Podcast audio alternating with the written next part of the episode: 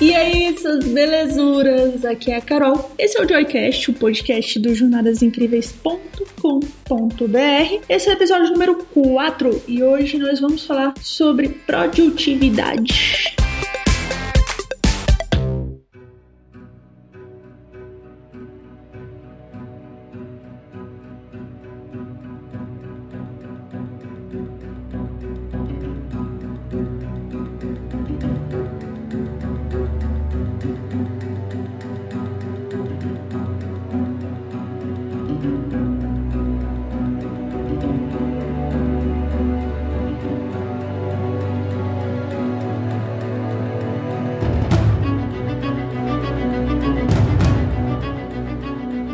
Produtividade. Essa palavra é uma palavra meio chata até às vezes, né? Você fala, ai, você tem que ser produtivo, ai, não sei o que. Cara, que saco. Mas na real, existem alguns truques para você parecer produtivo para as outras pessoas e para você mesmo. E isso vai te tornar mais produtivo? Bem, aí você vai julgar depois que eu falar o que eu tenho para falar. Primeiro que quando você é criança, né, você sabe priorizar as coisas, sabe priorizar o que, você realmente quer e o que você não quer. E aí você vai crescendo, sabe? E os adultos vão falando assim: não, ó, você não pode fazer isso, isso não dá futuro, não sei o que, não sei o que. E acaba que muitas vezes você é podado demais da conta. E você vira um adulto procrastinador justamente porque as pessoas ficavam falando lá, ah, que isso não, sei lá, não dá dinheiro. Eu vou falar sobre isso daqui a pouco, tá? Sobre a questão do dinheiro. Ah, que isso aí não dá futuro, não sei o quê. E aí você começa a selecionar, sabe? Só o que dá dinheiro, o que dá futuro para fazer. E aí você percebe que, pela lógica da sociedade, nada disso vai dar dinheiro, nada disso vai dar futuro, né? Pela lógica da sociedade, tá? Que eu tô falando. E aí você pensa que tudo relacionado a isso é só coisa chata ser feita. Ah, se eu quiser ser alguém na vida, eu tenho que ser um chato de galocha, porque tem que ser só coisa chata para eu fazer. Trabalho é um saco,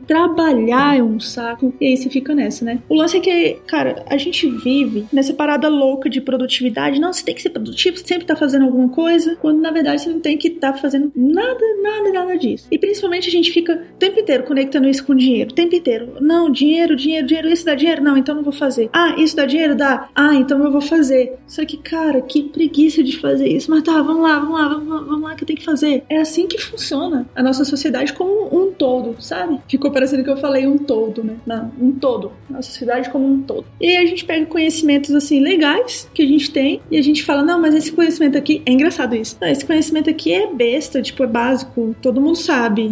Conhecimento de tal pessoa é que, caramba, é o melhor de todos. E a gente fica, tipo, subestimando o nosso conhecimento e superestimando o conhecimento dos outros como se o nosso não fosse importante. Quando eu era criança, eu tinha 11 anos, eu fui ao cinema assistir a um filme chamado Harry Potter e a Pedra Filosofal. Por conta daquela ida ao cinema, aos 11 anos, hoje eu tenho uma tatuagem do tamanho do mundo no meu braço esquerdo. Eu sei que, naquela época, quando eu era ainda criança, eu saí do cinema já querendo ler todos os livros de Harry Potter. E eu não era uma leitora tão boa assim. Eu, tipo, eu não lia muito livro. Aí eu falei, não, eu vou ler todos os do Harry Potter. Na época tinha até o quarto livro, que é Harry Potter e o Cálice de Fogo. Sei que assim que eu recebi os livros, já li todos de uma vez só. Dei meio que a sorte de estar de férias, né? Então li todos de uma vez só. Fiquei louca com as histórias. E eu já mexi um pouquinho com o Photoshop Illustrator e eu falei, ah, eu acho que eu vou tentar fazer site de Harry Potter. E eu consegui fazer alguns sites de Harry Potter, vários na verdade, né? Eu, eu remontava a minha página. Eu tive um zilhão de templates na época, achava o máximo usar o meu tempo com aquilo. Só que muito muita gente da minha família, até as pessoas que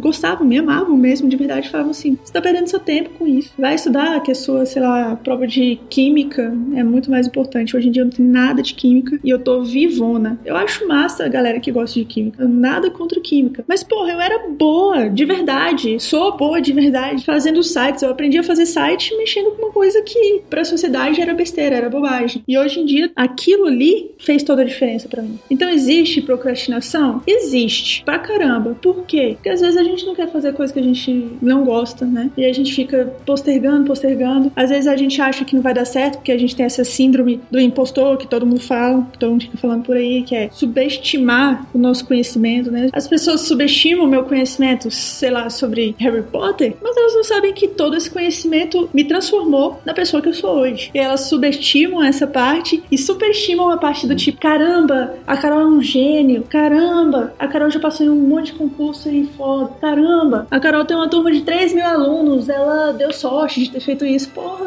velho, vai olhar as conexões todas antes de falar besteira.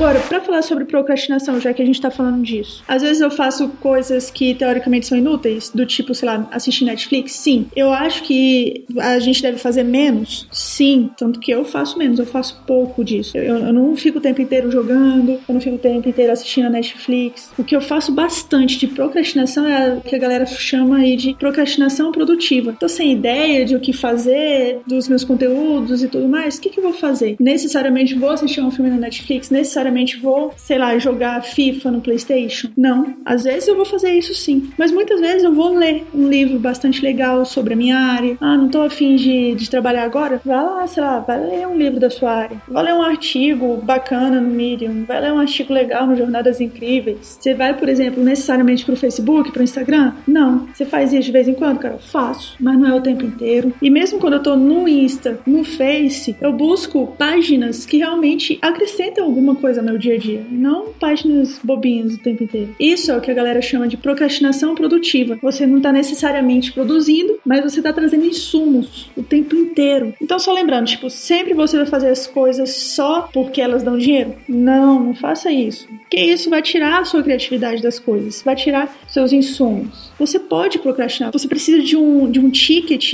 de autorização para você dar uma enrolada. Aqui está o ticket. Pode procrastinar. Mas tente sempre ter mais procrastinações produtivas do que negativas. Um dos memes mais tristes que eu conheço são aqueles memes assim, tipo, você tem uma notícia legal de uma pessoa que, sei lá, passou no vestibular de medicina. Bom pra pessoa, né? Legal que ela passou. Às vezes você não quer isso pra, pra sua vida, mas legal que ela passou. Daí vem uma pessoa e escreve assim: e as séries estão em dia? Tipo assim, pra essa pessoa, dane-se se as séries estão em dia, sabe? Elas não querem saber de séries. A gente tem essa mania, às vezes, né, de querer para as outras pessoas o que a gente quer pra nossa vida também. Não querer que as pessoas engulam o que a gente quer pra nossa vida né? Isso não pode acontecer o tempo inteiro. Então eu indico realmente que você busque essa procrastinação produtiva, sabe? Ah, eu falo sobre é, nutrição e se tá aqui sem fazer nada, não tá afim, na verdade, de fazer nada de conteúdo, nada disso, você não senta, vai ler um pouquinho, vai ver vídeos no YouTube sobre esse assunto, TEDs, documentários, essas coisas são bacanas para você criar insumo pro seu conteúdo. E aí, quando você conseguir criar conteúdo pra semana inteirona, as pessoas vão falar assim: nossa, porra, é produtivo pra caramba aquela pessoa ali, não sei o quê. Na verdade, não. Você criou no tempo necessário, né? Num tempo mais curtinho ali e conseguiu se basear todinho nesse, nessa procrastinação produtiva. Isso é muito massa, isso é muito poderoso. Bem, com isso eu vou me despedir de vocês. Se você quiser conversar com a gente aqui do Jornadas Incríveis sobre conteúdo, sobre histórias, manda aí um e-mail pra gente. Nosso endereço é contato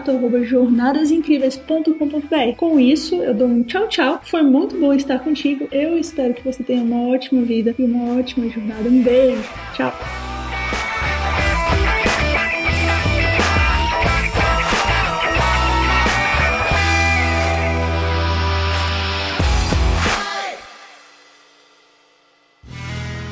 Mais um produto com a edição do Senhor A.